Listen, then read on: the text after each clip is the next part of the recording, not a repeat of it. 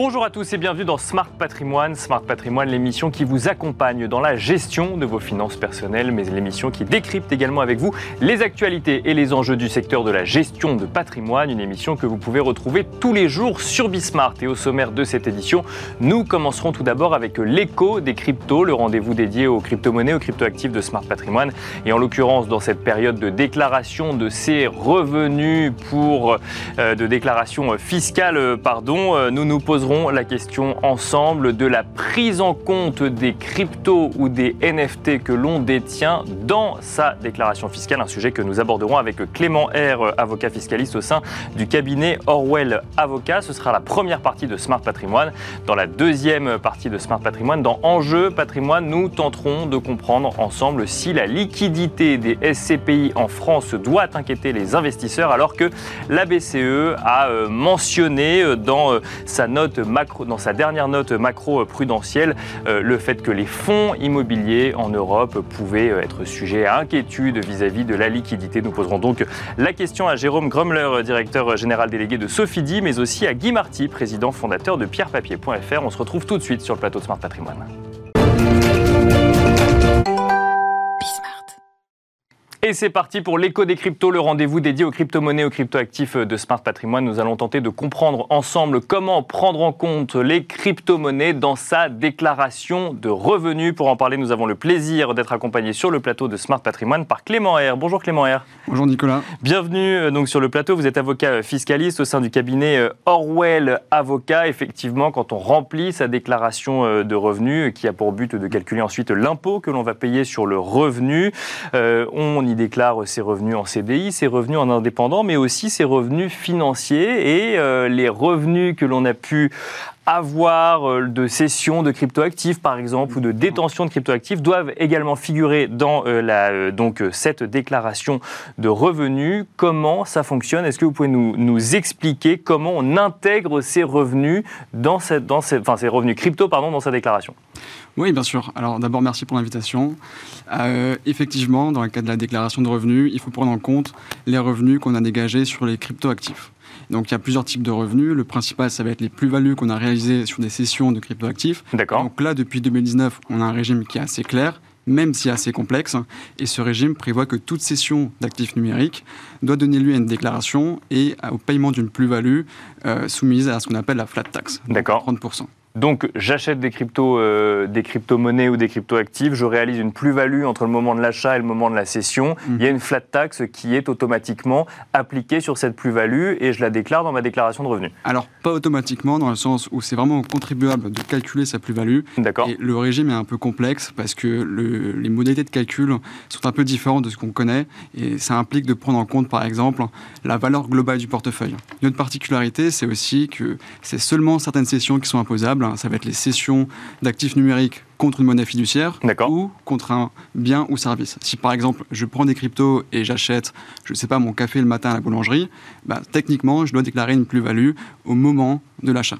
D'accord. Donc il faut l'avoir en tête dès qu'on utilise potentiellement des cryptos, si on est détenteur de cryptoactifs, puisqu'il faudra le déclarer à la fin. Exactement, donc il faut faire attention. Et alors, euh, dernière petite question sur ce régime général, entre guillemets, si je j'achète des cryptos mettons par exemple euh, de l'Ethereum, mais que je l'ai acheté en Bitcoin, que je revends mon Ethereum et que j'ai une plus-value en Bitcoin, mais que je ne l'ai pas repassé ensuite en euros ou en dollars, est-ce que je dois déclarer une plus-value? Non, alors effectivement, il y a un sursis d'imposition pour toutes les opérations crypto to crypto. Donc si on prend l'exemple, on fait une conversion Ether contre USDC, là on déclare aucune plus-value. D'accord. C'est vraiment uniquement en cas de cession contre une monnaie fiduciaire ou l'achat d'un bien ou d'un service. Quand ça revient dans l'économie réelle, entre guillemets, que là, on, on, le déclare. Alors si on regarde un petit peu l'actualité crypto de ces derniers mois, il y a eu plusieurs questionnements, plusieurs remous, euh, notamment avec l'affaire FTX, mais avant ça, autour de Terra Luna, euh, ce qui a mené euh, au gel parfois des avoirs des, de certains utilisateurs par des plateformes. Alors ça a parfois duré quelques jours, quelques semaines, certains, sont toujours, certains gels sont toujours en cours. Est-ce que ça a une incidence dans les déclarations que des résidents fiscaux français peuvent avoir à faire dans leur déclaration de revenus Alors oui, l'année 2022 a été euh, assez mouvementée, a assez rouge pour les contribuables. Euh, on a eu souvent la question, est-ce que par exemple le jet des avoirs de FTX ou le jet des retraits euh, a des conséquences fiscales ou non? Alors, en réalité, le simple gel des retraits n'a aucune conséquence fiscale. D'accord. Comme je l'ai précisé avant, les seules cessions imposables sont cessions contre monnaie fiduciaire ou biens ou services. Et là, il ne se passe rien du tout. Par contre, il y a différents... Comme ça reste en crypto, même si c'est gelé, Exactement. effectivement, ça ne- ça n'a pas d'incidence particulière. Exactement. Par contre, il y a différentes considérations pratiques à avoir. La première, c'est que les contribuables qui sont impactés peuvent avoir des difficultés pour, par exemple, avoir l'accès à leur historique, D'accord parce qu'ils n'ont plus accès à leur compte FTX. Et du coup, pour déterminer, par exemple, la valeur globale du portefeuille, ça va être un problème. Ensuite, la Mais ils ont quand même besoin d'avoir cette valeur globale euh, dans la déclaration de revenus, même s'ils n'ont pas à la déclarer, Oui. même Alors, s'ils n'ont pas à déclarer. effectivement, D'accord. Il y a une annexe à, à fournir, la 2086, où on doit préciser justement les modalités de calcul de la plus-value. Et il y a un autre point essentiel, hein, vu que, encore une fois, comme je le disais, il faut prendre en compte la, plus-value, euh, la valeur globale du portefeuille, pardon. D'accord. Euh, la question qui va se poser, c'est est-ce qu'il faut prendre en compte les cryptos qui sont gelés, entre guillemets, ou non, dans la valeur globale du portefeuille? Si on les prend en compte, bon, il y aura très peu de conséquences, mais si on ne les prend pas en compte, du coup, ça va venir réduire la valeur globale du portefeuille et donc potentiellement, en cas de fait d'imposition, la plus-value imposable. Et alors, est-ce qu'on les prend en compte ou non euh, vis-à-vis de l'administration fiscale? C'est la question Alors, reste ouverte, elle n'est pas encore ça. tranchée? On n'a pas eu de prise de position de l'administration, donc euh, la question n'est pas tranchée. C'est vraiment au contribuable de, de faire le choix. Sa- Sachant que euh, aujourd'hui, enfin, pour, pour, pour être sûr de bien comprendre, quand on parle de portefeuille crypto, ça veut Mm. dire l'intégralité des cryptoactifs détenus Exactement. par euh, une personne, qui peut être sur plusieurs plateformes et donc qui peuvent avoir une plus-value effectivement assez facile à calculer sur une plateforme française et un sujet sur une plateforme qui aura gelé les avoirs par exemple. Et c'est là où le montant global des avoirs peut être plus compliqué à calculer. Exactement. Et c'est ce qui est souvent compliqué pour calculer la plus-value imposable, hein, c'est de retrouver justement toutes les informations nécessaires. Et alors, si là aujourd'hui on est concerné par des avoirs euh, gelés sur une plateforme, que ce soit le gel des retraits ou le gel des avoirs, euh, on n'a donc pas de réponse sur euh, est-ce que je euh, les prends en compte ou je ne les prends pas en compte. En fait, Non, on, on va essayer et on verra bien ce que répondra l'administration fiscale. Il n'y a pas de, de, ce qui piste à ce stade. D'accord. Il n'y aura pas de mauvaise foi au cas présent, donc euh, ça va être compliqué euh, d'être euh, sanctionné. Et euh, après, je pense qu'il y a aussi un autre point intéressant qui peut être relevé. Il y a beaucoup de contribuables euh, qui ont été, entre guillemets, assez malins et qui ont généré justement une, une opération imposable à la fin de l'année, parce que forcément le marché était rouge, Mhm. et ils ont déclaré une moins-value qui pourrait potentiellement s'imputer sur les plus-values réalisées en début d'année. Donc en faisant la petite opération, ils ont justement optimisé leur fiscalité. Ils ont profité euh, d'un moment un peu plus complexe pour les cryptos en fin d'année euh, en fin d'année 2022. Ça, c'est pour les crypto-monnaies ou crypto-actifs. Euh, on a également un certain nombre euh, d'épargnants qui détiennent des NFT. Est-ce qu'ils sont traités de la même manière que les crypto-actifs quand on fait une déclaration de revenus en vue de payer des impôts sur le revenu? Alors les NFT c'est un peu complexe parce que c'est vraiment du cas par cas. Euh, Il n'y a pas de catégorie homogène de NFT. Un NFT peut être entre guillemets tout et n'importe quoi. D'accord On peut Ouais. avoir par exemple des NFT qui représentent simplement euh, une preuve d'authenticité ou de, ou de détention. Bien Et sûr. dans ce cas-là, il faudra regarder plutôt la fiscalité du sous-jacent. Par contre, si on a un NFT qui a une valeur intrinsèque, la question qui va se poser, c'est est-ce que ce NFT rentre dans la catégorie des actifs numériques? Si oui, dans ce cas-là, on respecte le régime des actifs numériques. Si c'est par exemple un achat d'un NFT avec des crypto-monnaies, aucune conséquence. On prendra en compte les NFT pour le calcul des plus-values sur actifs numériques. Bien sûr. Par contre, si, si ce NFT ne rentre pas dans la catégorie des actifs numériques, là, il y aura un problème qui va se poser. Le premier, ça va être, dès que j'achète un NFT avec une crypto-monnaie, ça va constituer un fait d'imposition. D'accord. Et le second problème, ça va être quelle catégorie d'imposition pour ce NFT. Et donc là, ça sera encore une fois du cas par cas selon les droits associés au NFT. Du cas par cas avec des réponses quand même associées aux différents cas ou avec des, des incertitudes comme on l'a vu euh, sur le gel des avoirs? Un peu des deux. Un peu des deux. Ça, dépend vraiment du NFT en question. Et par exemple, alors pour, euh, parce que c'est vrai qu'on en a pas mal parlé dans cette émission, pour tous les NFT qui tournent autour du monde de l'art, des œuvres d'art vendues en NFT, là, la fiscalité qui s'applique, c'est une fiscalité des cryptoactifs ou euh, liée aux œuvres d'art? Alors, si par exemple, en- euh, encore une fois, c'est une œuvre d'art numérique, Dans ce cas-là, ce régime a du mal à s'appliquer parce qu'on a une définition fiscale des œuvres d'art assez euh, éloignée de l'œuvre d'art numérique. D'accord. Par contre, si le NFT vient juste authentifier une œuvre d'art, Physique, dans par exemple effectivement, on pourrait rentrer dans le régime en question. Donc même quand on parle d'œuvres d'art euh, ou de NFT en lien avec les œuvres d'art, là aussi il y a du cas par cas. Euh, Exactement. Et j'imagine que si jamais c'est un artiste vivant connu pour un travail euh, dans un premier temps qui s'est mis au NFT, l'application du droit ne sera pas la même que si c'est que si c'est un artiste connu uniquement pour ses pour ses NFT. si on reste sur ce sujet de déclaration de revenus, il y a d'autres revenus entre guillemets qui peuvent être issus de d'investissement ou en tout cas d'exposition aux crypto-monnaies, crypto-actifs ou même au, euh, Web 3. Euh, je pense notamment au stacking ou au lending. On n'aura peut-être pas le temps de tout traiter. Comment est-ce qu'on traite ces revenus entre guillemets liés aux activités euh, donc bah, du secteur des crypto-actifs? Alors, si on n'a pas beaucoup de temps, on va essayer d'être précis, mais il faut juste avoir en tête que tous ces revenus ne rentrent pas dans le régime des plus-values sur actifs numériques. D'accord. Ce qui veut dire, c'est qu'il faut chercher la catégorie d'imposition applicable. elle existe Elle existe. D'accord, vous nous rassurez. Un des principes fondamentaux en fiscalité, c'est que ce type de revenus, en réalité, ils sont imposables non pas lors de leur, de leur cession, mais lors de leur réception. Donc si maintenant je fais du staking et que je reçois à chaque fois des crypto-monnaies pour mon activité, je suis imposable chaque fois lors de la réception. Et je vais devoir déclarer ces revenus. Alors même que euh, je ne les ai pas transformés en monnaie fiduciaire, comme euh, on le disait tout à l'heure. Exactement. Et donc, généralement, pour le staking, on applique ce qu'on appelle le régime des BNC, bénéfices non commerciaux, catégorie un peu balai, qui permet justement de mettre euh, tous les revenus qui n'ont pas une catégorie propre dans la, dans la déclaration de revenus.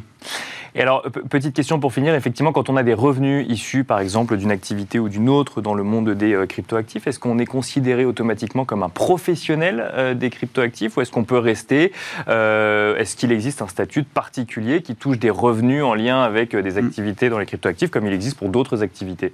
Alors, c'est une question qu'on a, qu'on a très souvent au cabinet. Et euh, donc, en principe, le régime des plus-values sur actifs numériques est applicable uniquement dans le cadre de la gestion de son patrimoine privé. D'accord. Mais par contre, dès qu'on rentre dans le cadre d'une activité pro, si par exemple on a un vrai trader, potentiellement on sort de ce régime. Et donc là, c'est beaucoup plus complexe et l'imposition est aussi plus lourde. Et vraiment, pour faire la distinction entre les deux, on a des critères qui sont quand même assez précis. On va regarder plutôt des critères quantitatifs et des critères qualitatifs. Donc des niveaux de revenus, par exemple, qu'on aurait pu générer Quantitatif, ça va être par exemple volume euh, de trade, ça va être nombre de transactions, durée des positions. Et après, par contre, les critères qualitatifs, ça va être par exemple l'expertise de la personne, les outils euh, à disposition, euh, les compétences, ce genre de choses. Mais il faut aussi avoir en tête que ça reste vraiment exceptionnel d'être d'être requalifié en tant que professionnel hein. pour rassurer euh, pour rassurer les, les, gens qui nous écoutent même s'ils vont devoir faire à mon avis quelques recherches pour bien être sûr effectivement, qu'ils sont bien dans les bonnes cases en lien avec les revenus qu'ils peuvent générer des crypto-monnaies crypto-actifs. Merci beaucoup euh, Clément R d'être venu sur le plateau de Smart Patrimoine. Je rappelle que vous êtes avocat fiscaliste au sein du cabinet Orwell Avocat. Merci merci à vous de nous avoir suivis. On se retrouve tout de suite dans Enjeu Patrimoine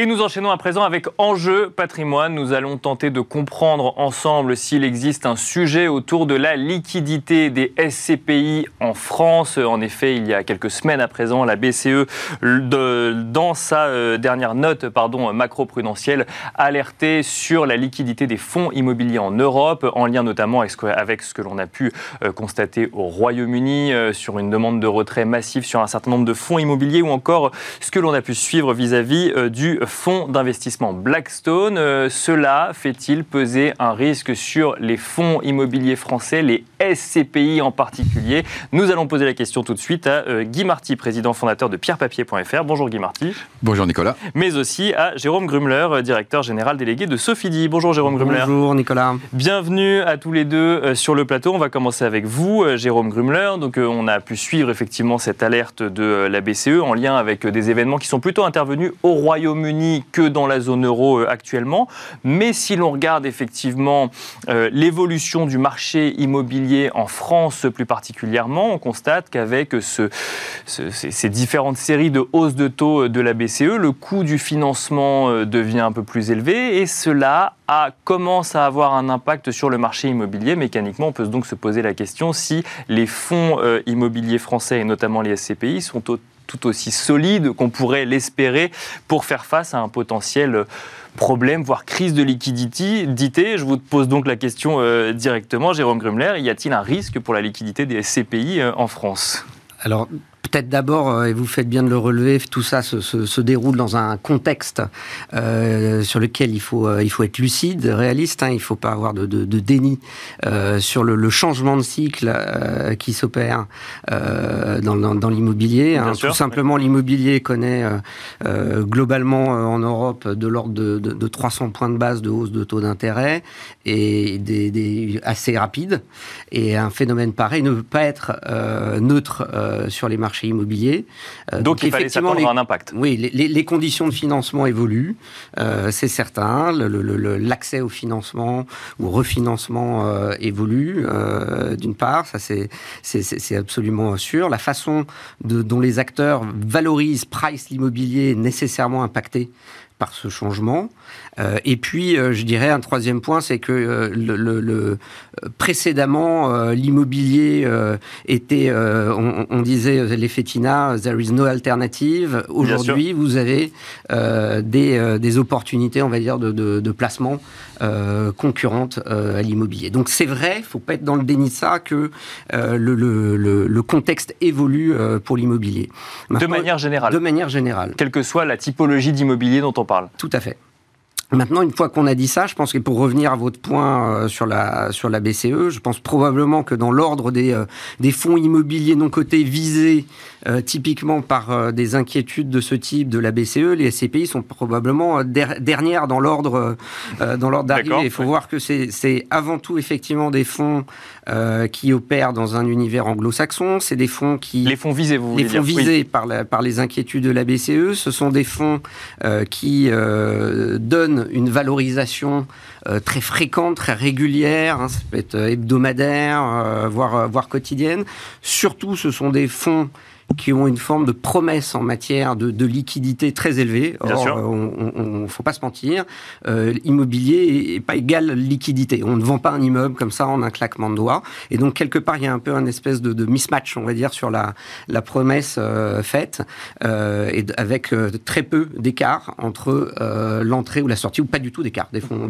donc, ce qu'on a pu voir, effectivement, au-delà de la France, hein, mais plus dans le monde anglo-saxon, sur un certain nombre de fonds immobiliers qui ont fait face à des demandes de retrait massif, c'était aussi parce que ça faisait partie du deal de départ, même si c'était peut-être euh, une mauvaise idée de l'annoncer bah, comme ça, mais globalement, c'était Enfin, ça faisait partie de la promesse de ces fonds. Ça faisait partie d'une forme de promesse de liquidité euh, qui, euh, à mon sens, euh, ne, n'est pas adaptée, ne devrait pas être faite. Et de ce point de vue-là, on n'est pas du tout dans cette configuration-là quand on parle de SCPI. Hein, les, les, SCPI, ce sont d'abord des investisseurs qui, qui viennent là pour épargner sur le très long terme. Souvent, c'est pour préparer de la retraite, c'est pour du complément de revenus, c'est pour des, des, des motivations patrimonial de long terme. Et quelque part, cet investissement est très bien compris, très bien, euh, euh, j'ai entendu par eux, euh, en termes d'horizon d'investissement. Guy Marty, est-ce que la typologie des SCPI, est-ce que l'horizon de long terme de l'investissement en SCPI prémunit contre le risque de liquidité? Alors, c'est une question qui mérite quelques développements. D'accord. Pardon. Déjà, si vous me permettez, euh, je me permets, Nicolas, de rebondir un petit peu là sur ce que et Jérôme Grumler et vous-même avez dit. La BCE, si je puis me permettre, elle s'en moque des fonds immobiliers, même anglo-saxons. Ce qui la préoccupe beaucoup, c'est que des fonds immobiliers euh, très endettés, puisqu'il y a un mur de la dette pour 2023-2024, qui pourront peut-être pas se réendetter, soient obligés de vendre brutalement sur le marché et qu'à ce moment-là, ça crée un choc sur le marché et des chocs sur le marché immobilier ont toujours un impact sur l'économie. Donc la BCE se préoccupe en fait de conséquences du financement sur le marché immobilier. Et là, je vais aller tout à fait dans le sens de Jérôme Grumler, c'est-à-dire que s'il y a un choc sur l'immobilier, bon bah, les CPI auront ce choc, mais à supposer, et on peut vraiment le supposer, que la plupart des souscripteurs SCPI aient su ce qu'ils achetaient, c'est-à-dire du long terme, ah ben les SCPI traverseront. Hein? Alors, Maintenant, Donc, il risque quand même d'y avoir un impact, mais dans le pire des cas, c'est ce que vous nous dites. C'est qu'on pas forcément sur la liquidité. Je vais revenir après sur la liquidité. D'accord, oui, je comprends. Mais parce que si vous voulez, si on veut parler liquidité, regardez le marché du logement. Il y a chaque année entre en France entre 3 et 4 des logements qui s'échangent c'est d'ailleurs le même chiffre pour les parts des SCPI. Pourquoi? Parce que dans le logement, il y a très peu de spéculateurs. Beaucoup achètent pour se loger ou pour investir, pour louer, euh, se faire un revenu pour la retraite, etc. Donc les acheteurs sont en fait très stables, ils sont là pour longtemps. Donc c'est ce que disait Jérôme tout à l'heure. Il n'y a pas de risque et simplement quand le marché va vraiment mal, bah, le vendeur d'un logement, soit il doit attendre un petit peu, le délai sera long, soit il doit accepter une petite base des prix. Mais de toute façon, si on n'a pas besoin de vendre, hein, bien sûr, euh, bah, on attend. Cela dit, sur la liquidité, Nicolas, j'aimerais vraiment dire quelque chose. Parce que je sais que tout, enfin de nombreux journalistes tiennent absolument à parler Ah, il y a un problème de marché immobilier, qu'est-ce qui va se passer avec la liquidité des SCPI Mais on est dans le monde des placements. Dans le monde des placements, si on veut de la liquidité, on va en bourse. Hein, euh, imaginez un instant que Apple ou LVMH ne soient pas cotés. C'est-à-dire qu'à ce moment-là, vous seriez actionnaire d'Apple, vous voudriez revendre Apple, euh, vous regarderiez, on vous dirait, on ferait une étude pour savoir à combien c'est estimé, et ce serait très long. Bien sûr. Bon, la bourse a résolu ça. Mais il n'y a rien d'autre que la bourse qui l'a résolu. C'est-à-dire que, euh, vous voyez, le marché du logement, par exemple, il n'est pas en bourse. Donc on ne peut pas vouloir faire un investissement de long terme et en même temps vouloir un investissement très liquide, c'est ce que vous nous dites? Exactement.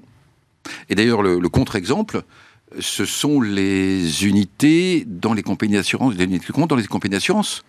C'est-à-dire que vous achetez des CPI dans le cadre d'un contrat d'assurance vie. Là, je vais parler sous le contrôle de notre ami Jérôme.